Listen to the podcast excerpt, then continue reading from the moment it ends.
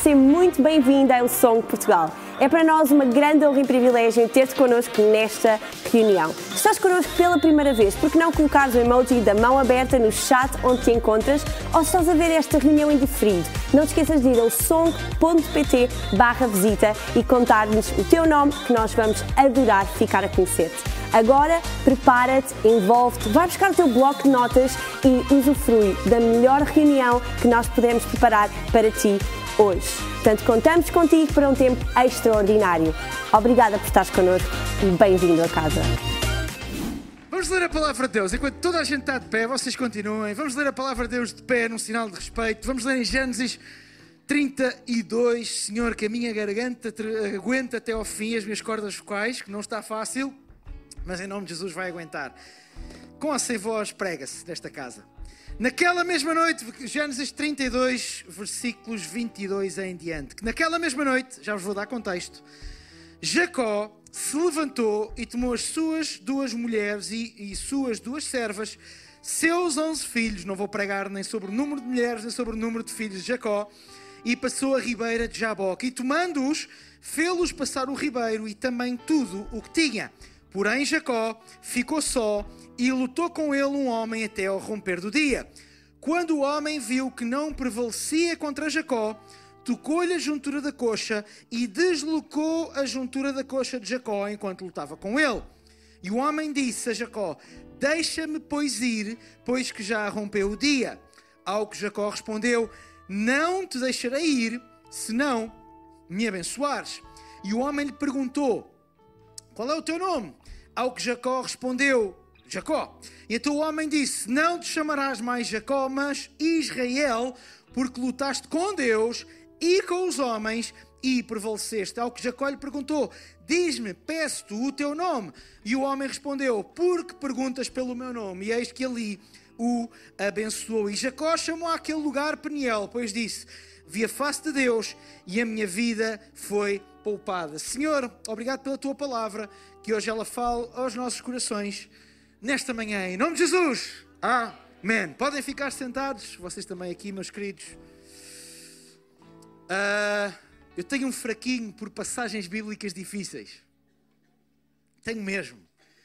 Tenho mesmo. E esta, esta anda, anda a matutar nela há meses. Meses que eu ando a matutar, a matutar nesta história de Jacó. Aliás, Vou hoje usar, uh, eu sei que isto não se deve dizer, mas vou usar, isto como usei o meu estudo, como algo um pouco terapêutico para mim. E vou dizer porquê.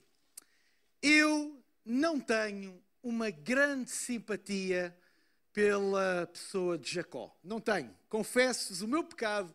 Não tenho grande simpatia pela história de Jacó, pela sua personalidade, pela sua forma de estar. Um, e a, a razão é muito simples, eh, já vamos falar um bocadinho mais sobre isso, mas Jacó dá-me a ideia que é uma daquelas personagens, talvez já nos cruzamos na vida, com uma forma de estar um pouco, como é que eu ia dizer, uma personagem um bocadinho escorregadia. Uma espécie de enguia, não é? Que uh, estamos a falar do homem que enganou o seu irmão mais velho, não, não enganou, mas colocou na posição em que vendeu o irmão mais velho de uh, Jacó, Esaú, uh, vendeu-lhe a primogenitura. Ele conseguiu comprar a, o direito de primogenitura. E o direito de primogenitura, uh, claro que sendo eu o filho mais velho, a minha irmã deve estar aí alguns, claro que continua a ser uma coisa extraordinária, importantíssima, não é? Não se fosse eu o filho mais velho, mas naquela altura o direito de primogenitura era não só o direito a ser o patriarca da família, que era uma posição até espiritualmente muito importante, mas também em termos de possessões, estamos a falar que o primogênito tinha normalmente direito a alguns, dependia das culturas, mas neste caso, na cultura uh, uh, aqui nesta época, estima-se que cerca de dois terços dos bens do pai revertiam para o filho mais velho, o resto dos outros filhos, normalmente eram muitos, ficavam, dividiam o outro terço entre eles, mais coisa menos coisa. E, portanto, o direito de primogenitura era uma coisa importante. E Jacó conseguiu sacá-lo, digamos assim, ao irmão. Mas a, a, própria vida de Jacó não é só esta passagem que é um bocadinho, oh, cozida à portuguesa, ainda são onze e meia da manhã, é agosto, é pesada esta passagem, não é fácil de interpretar, mas já vamos fazê-lo. Mas a própria vida de Jacó é uma vida cheia de peripécias. uh, no próprio nascimento de Jacó, ele, eu falei aqui do seu irmão mais velho, Esaú, mas a palavra de Deus diz que eles eram gêmeos e Esaú nasceu primeiro, saiu primeiro da barriga da mãe. E a palavra de Deus, aliás, é por isso que o nome de Jacó, o nome de Jacó significa o suplantador, porque a Bíblia nos relata que no nascimento de Jacó, de, desculpem, de Esaú, Jacó veio atrás agarrado ao calcanhar do, do irmão. Portanto, já onde é que tu vais? Anda cá! Era o suplantador. E a vida de Jacó, toda a vida de Jacó é muito. Uh, tem muitas peripécias. Aliás, nesta, esta passagem que eu acabei de ler começa com naquela mesma noite. E aquela mesma noite refere-se a uma história que está antes. Vocês que depois quiserem começar a ler a partir dos versículos, uh, capítulos 27, 28, ler ali um pouco da história de Jacó, é que, claro que o irmão Esaú acendeu-se a ira contra Jacó quando se apercebeu daquilo que Jacó lhe tinha comprado o direito de primogenitura quando caiu nele. E o irmão de Jacó, Esaú, aliás, o próprio Jacó ficou sempre com algum receio do irmão. E a Bíblia diz-nos que nesta altura, pouco antes tinham chegado emissários até Jacó a dizer: O teu irmão Esaú vem aí e traz, creio que 400 homens. E, e Jacó pensou: Olha, já fui. Já fui. O meu irmão, neste momento, caiu nele e veio-me veio roubar a vida, veio-me matar, veio ficar outra vez. E então ele diz que Jacó fez uma coisa, agarrou nas posses dele e nos criados calculou o caminho que o irmão então chegaria até ele e colocou ao longo do caminho vários desses criados com várias das suas posses para dizer: Ah, isto é de Jacó, para te dar a ti, para amolecer uh, o coraçãozinho de, de Esaú. Estão a ver o tipo de personalidade de Jacó, não é? Aquele. É um bocadinho como aos meus filhos. Meus filhos, quando querem alguma coisa lá em casa, começam a tentar amolecer o coraçãozinho dos pais. Estão a portar bem, não estou? É a mesma coisa. Jacó tem um bocadinho esse, esse espírito. Mas Jacó tem uma vida, a mulher Raquel morreu-lhe cedo, o, o, o, aliás, o sogro enganou o sogro dele enganou e deu-lhe primeiro a filha que não era aquele com a qual ele queria casar. Depois, o próprio Jacó, os filhos todos que ele teve, os irmãos agarraram e venderam José. Uma coisa normalíssima. Olha agora, os, o, eu ter filhos e, um, e eles todos juntarem e vendem um deles. Uma coisa normalíssima. Mas já ele era velho e cheio de dias. Há uma fome tremenda na sua terra, de forma a que tem que voltar ao Egito. E, ou, ou neste caso, tem que ir ao Egito, porque lá, lá está, por causa de José, é que havia grande grande abundância. Jacó tem uma vida, digamos assim, complicada. Mas sabem, ah, esta história que eu acabei de ler é uma história talvez das mais complexas, porque nos conta Jacó a lutar com um homem. Do nada. Numa circunstância em que era suposto. Bem, Jacó mandou as mulheres e as possessões para o outro lado da ribeira e era normal que fosse com elas, mas não, de repente ele diz que ele ficou e depois há uma luta, nem sabemos se é kickboxing, não sabemos se é boxe, se é wrestling, sei lá, se houve duplas patadas, não sei, aqui alguém acompanha wrestling? Não, ninguém. Se houve, se houve aqueles, aqueles rotativos, bem dado, não sabemos nada, apenas sabemos que há uma luta. E a altura, pelas palavras de Jacó, sabemos que essa luta não é contra um homem qualquer. Porque Jacó, no versículo 30, diz que deu àquele lugar o nome de Peniel. E Peniel significa lutei com Deus face a face. Ou seja, ele exatamente deu este nome ao sítio e disse: Porque eu lutei com Deus face a face. O que significa que este homem com quem Jacó lutou não era um homem qualquer. É uma coisa a qual nós chamamos na Bíblia teofania, ou seja, uma manifestação visível de Deus uma manifestação visível de Deus, sendo que teofania, teo vem do grego teo e fania vem do grego fanian, que significa manifestação visível. Já aprenderam grego hoje? Manifestação visível de Deus foi aquilo contra o qual Jacó lutou. E é por isso que a minha palavra hoje se chama lutas com Deus. Mas eu nunca lutei com Deus, Ruben. Não. Sempre que nós lutamos contra aquilo que diz a Sua palavra e não o fazemos, nós estamos a lutar com Deus porque estamos a lutar com a Sua palavra. Sempre que nós nos afastamos do propósito para o qual Deus nos criou, nós estamos a lutar com Deus porque estamos a afastar-nos do propósito para o qual Ele nos criou. Sempre que nós não seguimos uma direção de Deus, nós estamos a lutar contra essa direção e ao lutar contra a direção de Deus, estamos a lutar contra o próprio Deus. E se calhar vamos todos reformular a ideia de que sim, já lutamos com Deus mais vezes do que gostaríamos, e se calhar hoje estamos aqui e numa área da nossa vida estamos a lutar com Deus. Sabemos o que é que Ele disse, sabemos o que é que Ele quer, sabemos a sua vontade, mas tipo Jonas lá na Bíblia, metemos-nos no barco para fugir na direção oposta àquela que é a sua direção. E então não lutamos com Deus naquele sentido do, do e também há, de nos revoltarmos contra Ele, mas ao irmos contra a Sua palavra, contra o seu propósito e contra a sua, a sua direção, estamos a lutá-lo indiretamente, a lutar com Ele indiretamente. Mas eu quero trazer uma palavra de esperança para todos nós, todos, que lutamos contra Ele numa determinada altura da nossa vida. Que há momentos em que sentimos e que estamos a fugir daquilo que Deus quer para a nossa vida. E eu não sei quanto a vocês, eu muitas vezes estou nesse lugar. Eu muitas vezes estou no lugar onde, por alguma razão, às vezes uma razão que é mais provocada por mim, outras vezes porque eu não, dei, não me dei conta, eu estou a sair daquilo para o qual Ele me projetou, daquilo para o qual Ele me criou. E essa palavra de esperança é aquilo. Começa naquilo que o apóstolo Paulo diz em Romanos 3, quando nos relembra que todos nós falhamos, todos nós pecamos, o que significa que todos nós lutamos contra Deus. E por causa disso nós fomos destituídos da sua glória. Mas aquilo que eu te quero mostrar, e, sendo isto verdade, é que, sendo isto uma realidade, ainda assim, tal como este homem, esta demonstração visível de Deus, foi misericordiosa para com o Jacó que lutava contra ele, da mesma maneira, Deus é misericordioso quando nós lutamos contra ele. Deus é cheio de misericórdia, mesmo quando nós estamos em luta com Ele, em luta com o seu propósito, em luta com a sua vontade, em luta com a sua palavra. Ele é ainda assim misericordioso, tal como esta teofania, tal como este homem que lutou contra Jacó. Nós muitas vezes imaginamos-nos dentro de um Deus, ou imaginamos no contexto de um Deus fechado, que responde de duas maneiras: que abençoa os que bem se portam e que não abençoa os que mal se portam. Abençoa os que fazem tudo direitinho, mas que não abençoa os que tropeçam aqui e ali. Que abençoa aqueles que não lutam contra Ele e estão sempre dentro da sua vontade, que só houve um e chamou-se Jesus, mas que há os outros que muitas vezes lutam, que muitas vezes fogem, que muitas vezes até dizem: Mas Deus, eu não quero, mas Deus, eu não vou, mas Deus, eu não estou a fazer, eu não quero fazer, mas Deus, tira isto a esses Deus não abençoa. Bem, não é isso que eu vejo.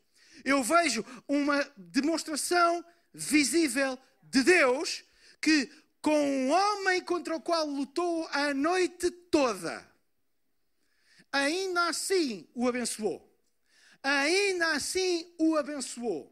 Ainda assim disse: Tu és abençoado, já não mais será Jacó o suplantador, mas vou-te dar um novo nome, que é o nome de Israel.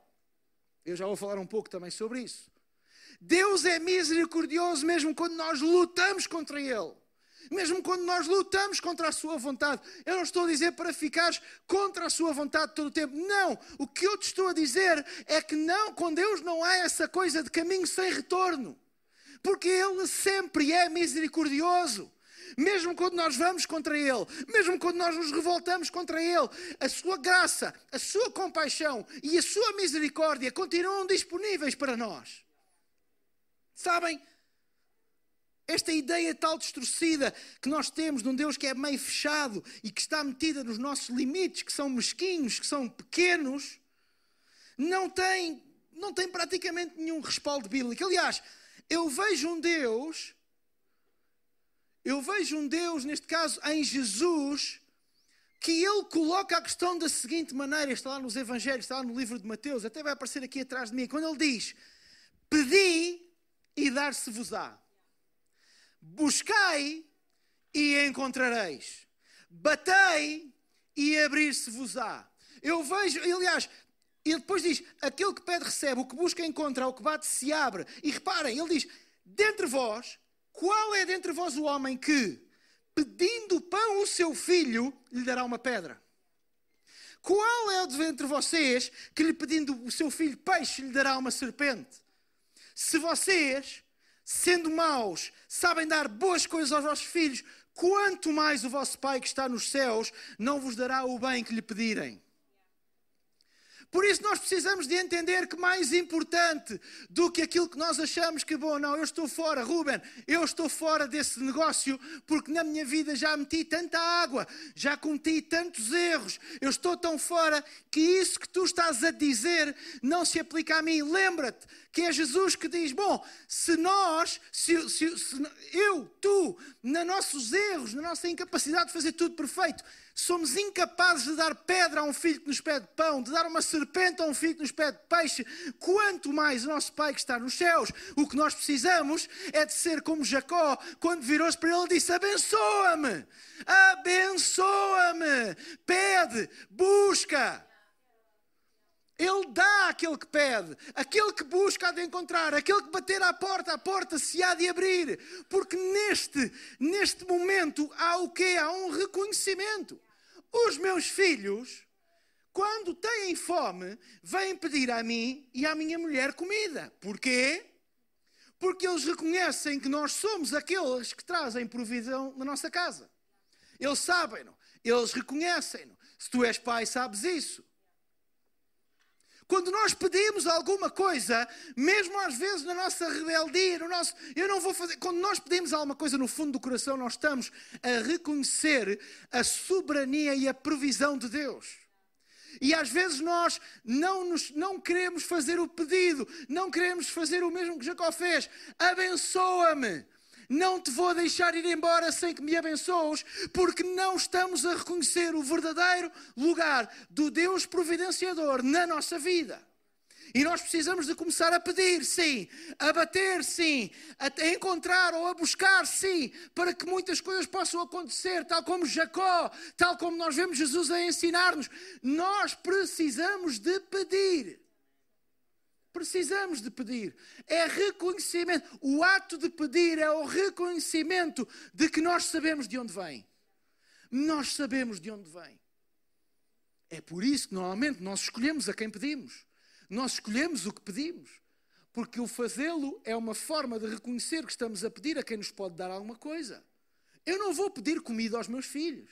Eu sei que os meus filhos não têm capacidade de trazer provisão. Um dia hão de ter com a sua família, claro, mas eu sei que atualmente eles não o têm.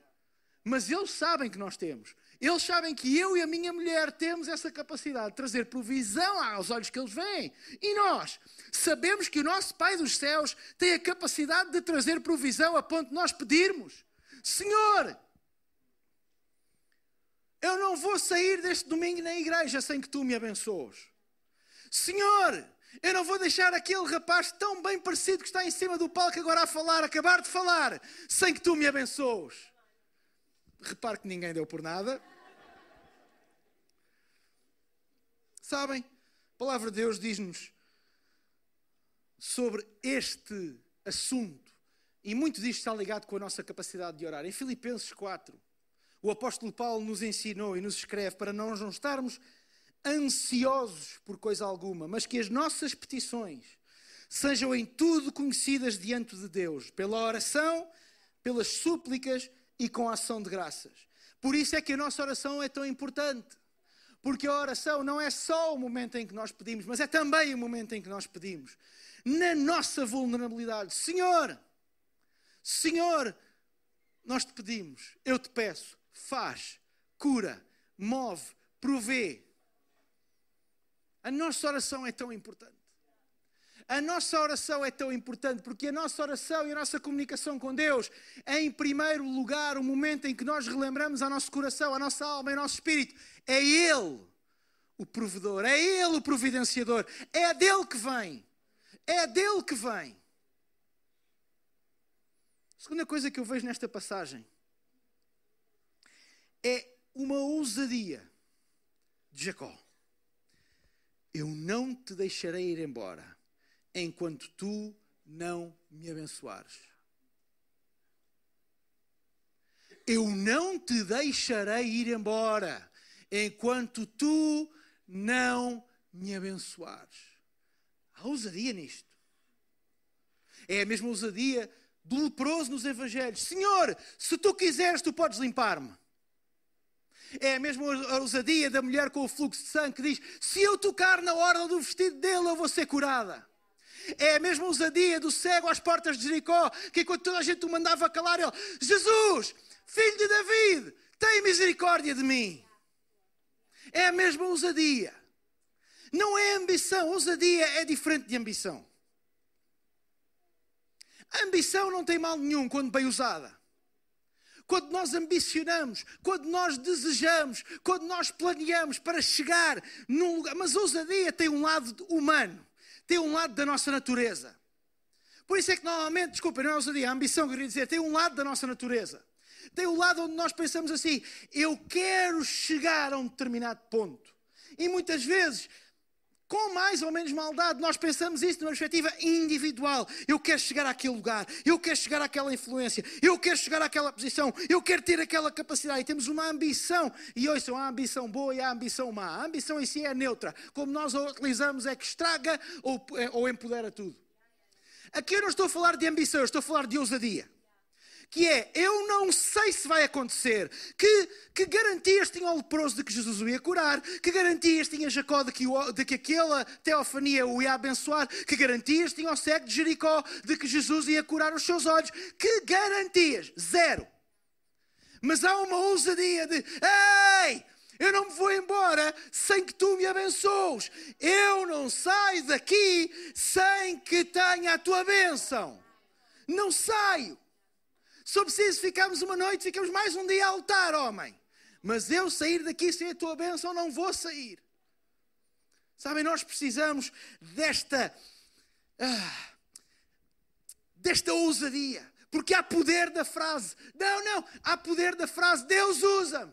Eu não te deixo ir embora. Usa-me. Eu não te deixo sair da minha vida. Usa-me. Faz comigo. Há um poder na ousadia de nós dizermos: Senhor, para onde tu quiseres, como tu quiseres, da maneira que tu quiseres, usa-me, faz, cura, mexe. Há uma ousadia nisso. Porque quando nós oramos desta maneira, nesta ousadia, nós estamos a sair do nosso, do nossa zona de pé. Não temos mais pé. Estamos entregues a Deus. Estamos entregues à Sua vontade e àquilo que Ele quer fazer, como Jacó estava entregue como aqueles homens estavam entregues. E eu acredito que é por causa da nossa falta de ousadia que muitas vezes na nossa vida somos levados a lugares em que estamos quase em desespero, porque muitas vezes, infelizmente, por causa da nossa natureza, só no desespero é que nós nos sentamos e ajoelhamos e deitamos e gritamos: Senhor, faz alguma coisa. É isso que há no leproso, é isso que há na mulher com o fluxo de sangue, é isso que há no cego. Estavam todos desesperados. Senhor, usa-me. Nós precisamos de uma ousadia santa de quem quer ser usado, de quem não tem problema nenhum, Senhor. Eu não sei se é para a esquerda, para a direita, para a frente ou para trás, para este ano ou para o próximo ano, mas eu, usa-me, Senhor. Usa-me, Senhor. Eu não te vou deixar ir embora sem que tu me abençoes. Eu não vou acabar os dias da minha terra sem que tu me uses. Eu não vou deixar que isto aconteça sem que tu faças a tua vontade em mim. É engraçado porque os discípulos confundiram ambição com ousadia. Lucas 9, versículo 46. Diz que a determinada altura discutiam entre eles. Qual era a discussão? Qual deles é que era o maior? Ambição. ambição é ser o maior. Qual deles é que era o maior? Era a discussão deles, e ali estavam eles, entretidos. E eu acredito que João dizia assim, meus queridos, eu sou o discípulo que Jesus ama. Esta discussão é até desnecessária. E Pedro dizia, mas vê, vê, eu era pescador, olha onde é que eu estou agora um homem sem instrução nenhuma. Epá, eu acho que tendo em conta o deve e o haver, quem teve maior, o maior desenvolvimento pessoal fui eu, João. Portanto, vejam bem a discussão destes homens que estavam com Jesus, mas ainda tinham percebido pouco do que é que Jesus tinha vindo fazer. Porque senão não teriam perdido tempo a discutir quem é que era o maior. E deixem-me dizer-vos uma coisa: não me estou a colocar, nem nenhum de nós deve colocar acima dos discípulos aqui. Nós perdemos muito tempo na nossa vida a discutir quem é o maior nós perdemos precioso tempo da nossa vida a olhar e a dizer: Eu sou maior. Mas isto é uma ambição desmedida baseada no orgulho. E Jesus dá-lhes uma lição daquelas. Chamou uma criança e diz: Qualquer que receber esta criança em meu nome, recebe-me a mim. Qualquer que me receba a mim, recebe o que me enviou. Porque aquele que de entre todos vós for pequeno, esse será grande. Aquele que dentre vós não tiver preocupações se o que está a fazer é muito ou pouco, e portanto, aos olhos dos homens, aquele que for o menor, esse será o maior. Sabem uma coisa? Está na altura de nós usarmos o tempo e a energia que gastamos na nossa ambição para sermos mais ousados perante Deus.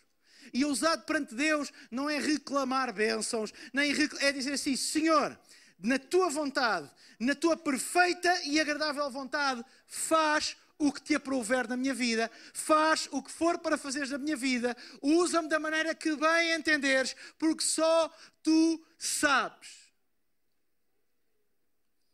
Em terceiro lugar, o que aconteceu com Jacó foi muito interessante num determinado ponto. Naquela altura, os nomes eram tão importantes que vejam que o nome Jacó adveio daquilo que Jacó fez ao irmão no nascimento. O suplantador, há até quem diga o enganador, mas é uma tradução já um bocadinho bem livre, mas o que a palavra Jacó, na língua de hoje, quereria designar era o suplantador, aquele que tenta suplantar, aquele que tenta ultrapassar. E este nome era dado, a Bíblia nos mostra isso, que muitas vezes os nomes eram dados por coisas que aconteciam à nascença ou durante a gestação. E este nome então é dado à nascença de Jacó. Não é propriamente um nome grande coisa para se ficar, não é? É muito melhor chamar-se Gabriel, não é? Como o anjo, não é? O mensageiro, exato, mensageiro, o anjo. A ira do Gabriel agora acendeu-se contra mim. Até vou aqui pregar para este lado. Não vou esses olhos ter algum poder sobrenatural e queimarem o suplantador, que nome esquisito para ficar. Que nome estranho. Mas de repente, o homem, a bênção que o homem lhe dá, ou uma das, é virar-se para Jacó e dizer assim: o homem é teofania, a manifestação visível de Deus é assim. Então eu vou-te dizer uma coisa: o teu nome não mais vai ser aquilo que a tua mãe ou os teus pais te colocaram quando tu tentaste suplantar o teu irmão e puxá-lo para baixo quando estavam os dois, a, nascer. O teu nome vai deixar de ser o suplantador e vai passar a ser Israel. E é tão importante que ele é o primeiro a usar o nome Israel. É Jacó o pai de, das doze tribos, daqueles que fundaram as doze tribos. É Jacó que é tão importante que na, no Antigo Testamento, dali em diante, e muitas vezes no Novo Testamento, quando queremos falar do Deus, de Deus, falamos do Deus de Abraão, de Isaac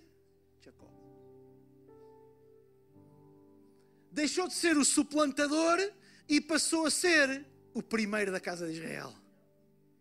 O primeiro da casa de Israel. Uh, isto aqui é uma mudança no nome.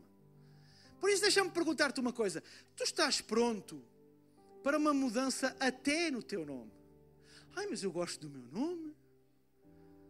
Ai, mas eu gosto do meu nome. Eu tenho uma quesilha antiga com os meus pais. Não pelo meu nome. Eu tenho Todos os nomes do meu nome são bonitos individualmente. Mas há conjugações de nomes próprios no meu nome que eu já disse várias vezes aos meus pais. E eu sei que esta não é só uma ambição minha, mas também dos meus irmãos.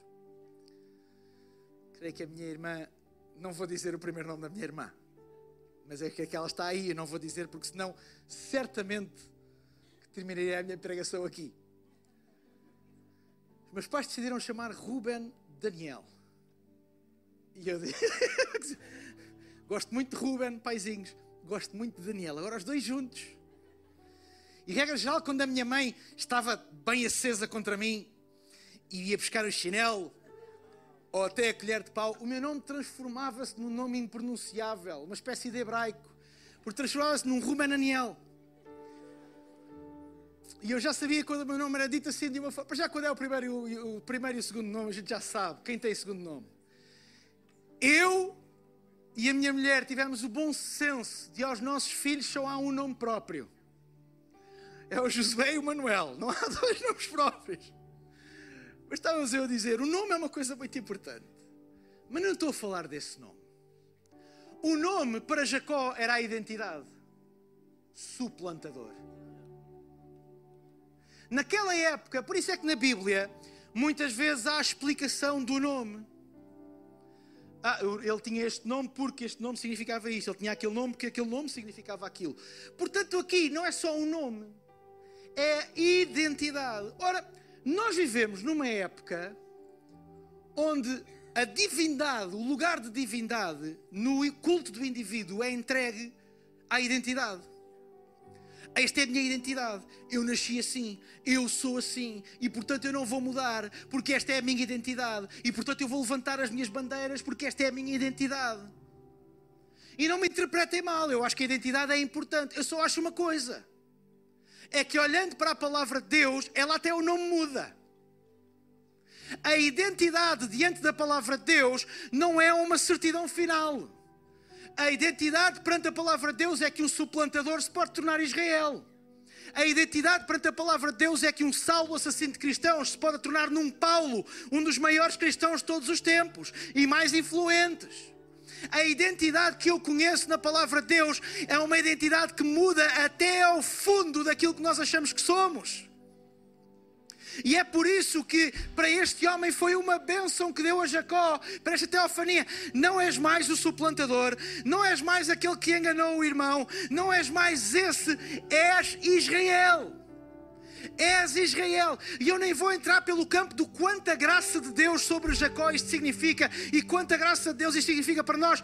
Eu só te quero dizer uma coisa: a tua identidade pode muito bem mudar quando nós a expomos à presença de Deus. E quando nós andamos a curvar perante, a, às vezes, a nossa própria identidade, andamos a prestar vassalagem à nossa própria identidade, quando a nossa identidade não é Deus. A nossa identidade pode estar em Deus, mas a nossa identidade é mudada por Deus. Ouçam o que é que o apóstolo Paulo escreve em Romanos. Vou começar por ler o versículo 19. Diz: O universo espera impacientemente o momento. Qual momento? Em que Deus vai revelar verdadeiramente quem ou aquilo que os seus filhos são a, a, humanidade espera impacientemente a revelação de quem verdadeiramente são, ou seja, qual é a verdadeira identidade dos filhos de Deus. Não está a falar da cara, ai, aquele é filho de Deus. Não, não, não. Está a falar a nossa verdadeira identidade que não é baseada naquelas que são as nossas experiências, a nossa construção de vida, mas na nossa noção de quem é que nós somos e de onde é que nós vimos. Antes disso, o apóstolo Paulo diz o seguinte: diz, as pessoas que vivem de acordo, versículo 5, com a natureza humana, têm a sua mente controlada por essa mesma natureza. Mas as que vivem de acordo com o Espírito de Deus têm a sua mente controlada pelo quê? Pelo Espírito de Deus. Quando fala em mente, coloquemos identidade. E continua o apóstolo Paulo que ainda diz: aqueles que têm a mente controlada pela natureza humana acabarão quê? Morrendo espiritualmente. Mas aquele que tem a mente controlada pelo Espírito de Deus terá a vida eterna e a paz. Meus irmãos, nós temos uma obrigação, a de não vivermos de acordo com a nossa natureza, com a nossa identidade humana porque se vivemos de acordo com ela, acabaremos por morrer. Mas se pelo Espírito de Deus matarmos as nossas ações erradas e pecaminosas, viveremos espiritualmente. E começa tudo isto por Paulo dizer assim no primeiro versículo do capítulo 8. De uma forma simples e direta: não há nenhuma condenação. Mas para quem? Mas para quem? Não há nenhuma condenação para aqueles que assumem quem verdadeiramente são e se entregam à sua identidade. Não, não, não, não, não. Não há condenação para os que estão em Cristo Jesus e que não andam segundo a carne, mas segundo o Espírito. E eu sei que muitas vezes nos entregamos à nossa identidade como, uma, como se fosse uma força redentora. Nada tem força redentora, só Jesus. O que redime o teu propósito não é tu assumires a tua identidade, é tu assumires como filho de Deus. E assumires a palavra de Deus como único guia da minha e da tua vida. É isso. A única capacidade redentora não está em trazeres ao de cima o melhor de ti, porque o meu melhor e o teu melhor, aos olhos de Deus, ainda continua a ser horrível. Mas quando Ele nos vê pelos olhos de Jesus, o autor e o consumador da nossa fé, o início e o fim, nós passamos de gente que comete erros, que são pecadores, a gente santa. Vamos parar de dobrar o joelho à nossa identidade, como se ela fosse a nossa divindade, e vamos colocar Jesus no centro daquilo que nós somos, o que significa olhar para a palavra de Deus e dizer: Senhor, se há alguma coisa na tua palavra que vai contra a minha identidade, que deixe de ser Jacó e passe a ser Israel. Muda o nome disso, Senhor. Eu não mais quero ser conhecido como a minha identidade. Eu quero ser conhecido como filho de Deus, uma nova criatura, alguém que pode ter feito muita coisa lá atrás, mas que fui redimido pelo poder do Espírito Santo. Ei, ei! E eu tenho, eu tenho, eu tenho, isto não está no, no guião, mas deixa-me dizer-te uma coisa.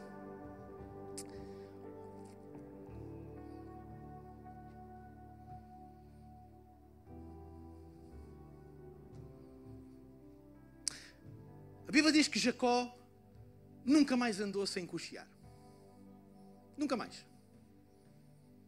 E eu quero te dizer uma coisa. A ti e a mim.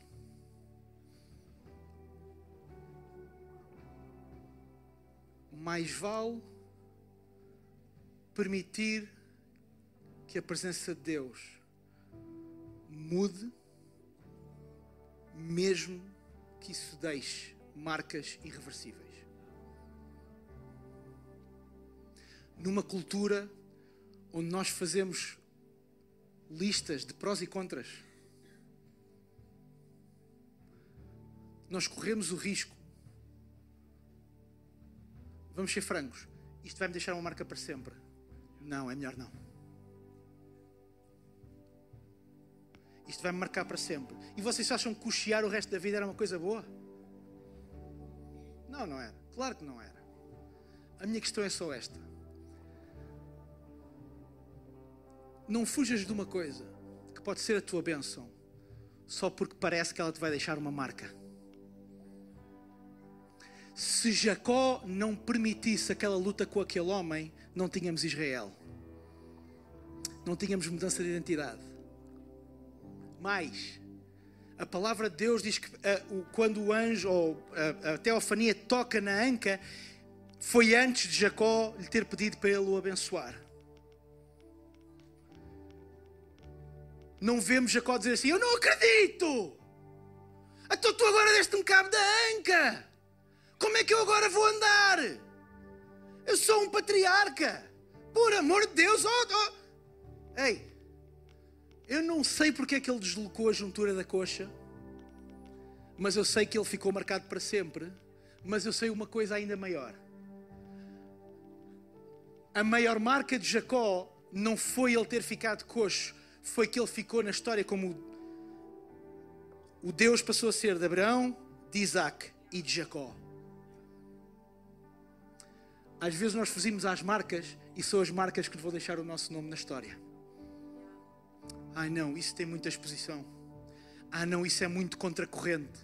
Ah não, isso provavelmente vai me dar problemas para o resto da vida. E acham que cochear a, a, a, a Jacó não deu problemas o resto da vida? Claro que deu.